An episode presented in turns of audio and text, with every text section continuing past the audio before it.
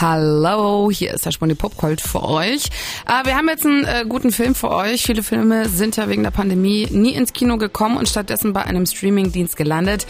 Auch Finch ist so ein Film mit Tom Hanks in der Hauptrolle, läuft bei Apple TV Plus und darin geht es eben um Finch. Es ist ein Überlebender einer nuklearen Katastrophe, der seitdem allein mit seinem Hund lebt und Roboter bastelt. Erinnert mich so ein bisschen an Castaway, wo er allein auf einer Insel gestrandet ist und mit seinem Volleyball Winston ganz viel redet. Ähm, Popkult-Filmcheckerin Vanessa Schneider, ist das ähnlich für Tom Hanks da jetzt auch Selbstgespräche in dem Film oder baut er sich einen Roboter, damit er wen zum Reden hat? Nee, genau das nicht. Finch hat nämlich die Schnauze voll von Menschen mhm. und darum redet er auch nur mit seinem Hund beziehungsweise mhm. mit seinen Robotern, die aber eben nicht antworten können.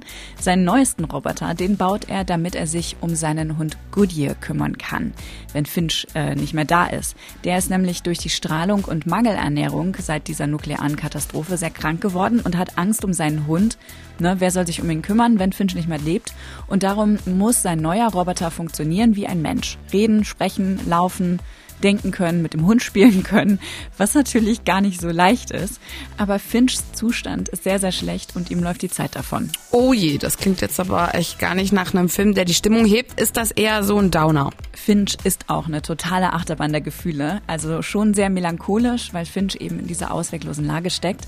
Aber der Roboter, Jeff, so nennt er sich später, der bringt total viel Humor rein. Mhm. So Roboter-Slapstick und Situationskomik, weil der einfach alles lernen muss und erstmal natürlich vieles total falsch macht. Hey, was soll der Kram? Ich lerne die Hundesprache. Ich glaube, es mag mich nicht. Das ist total süß und man vergisst mhm. sofort, dass Tom Hanks quasi der einzige Darsteller ist an diesem Film, weil der Sprecher vom Roboter Jeff so viel Persönlichkeit hat und Tom Hanks einfach ein fantastischer Schauspieler ist. Yes. Ich finde, Finch ist perfekt für so einen gemütlichen Film am Zuhause mhm. und das ist endlich mal ein Film, wo Roboter nicht durchdrehen mhm. und alles ins Chaos stürzen, sondern eher so wie bei Wally mit einem richtig lieben, netten, hoffnungsvollen Roboter dabei. Oh, süß. Wally und Eva.